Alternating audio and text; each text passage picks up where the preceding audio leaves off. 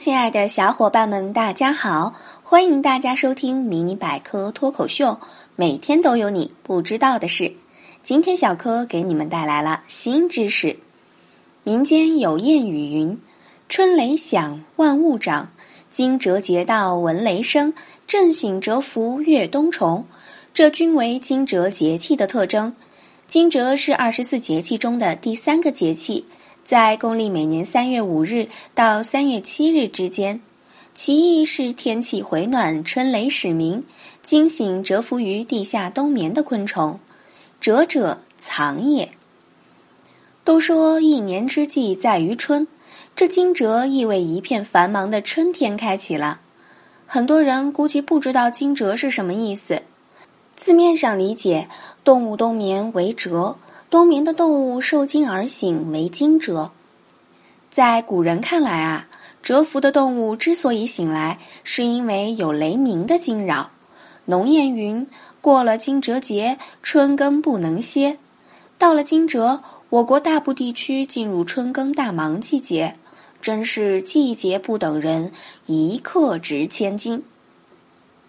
小柯，我再来说说惊蛰这个名字的由来。作为一个节气，惊蛰在先秦时就已出现，当时称启蛰。到了西汉景帝时，为了避汉景帝刘启的名讳而改名惊蛰。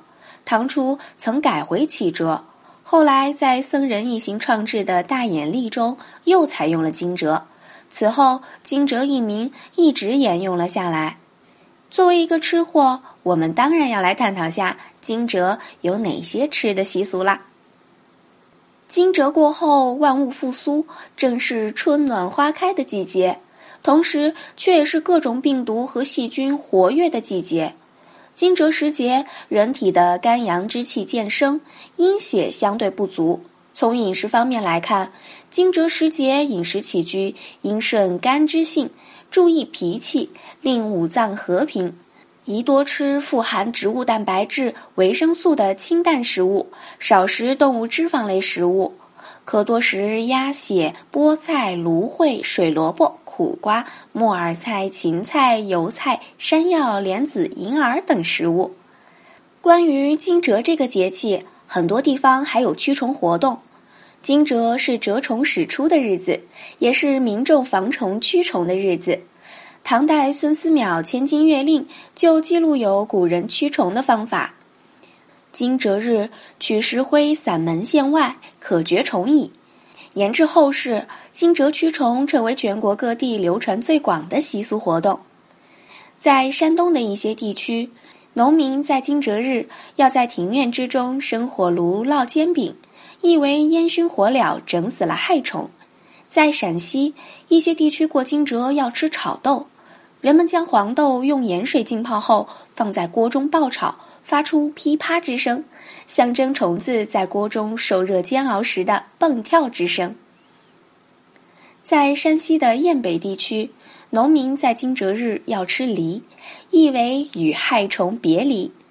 传统医学认为，春属木，入味为酸，对应人的五脏为肝。春天北方气候干燥，很容易使人口干舌燥。按李时珍《本草纲目》上的说法，梨者利也，其性下行流利也，有润肺凉心、消痰降火之功效。所以啊，从养生的角度来看，春季吃梨有利于健康。在广西金秀县的瑶族，在惊蛰日，家家户户要吃炒虫。虫炒熟后放在厅堂中，全家人围坐一起大吃，还要边吃边喊“吃炒虫啦，吃炒虫啦”。尽兴处还要比赛，谁吃的越快，嚼得越响，大家就来祝贺他为消灭害虫立了功。其实虫就是玉米，是取其象征意义，所以惊蛰这个节气有着非常重要的意义。古人于惊蛰日多会吟诗赋词，寄托情怀。接下来，小柯就和大家分享一首陆游的《春情泛舟》。儿童莫笑是成人，湖海春回发新心。雷动风行惊蛰户，天开地辟转红军。粼粼江色涨时代，袅袅柳丝摇屈尘。欲上兰亭却回照，笑谈中觉愧清真。好一幅春日和暖，泛舟湖上，别笑我是旧人。今年我划舟格外出新的画面。好啦，今天的节目先到这里啦。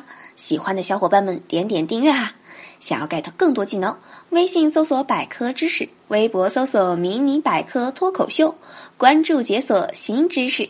我们下期见喽！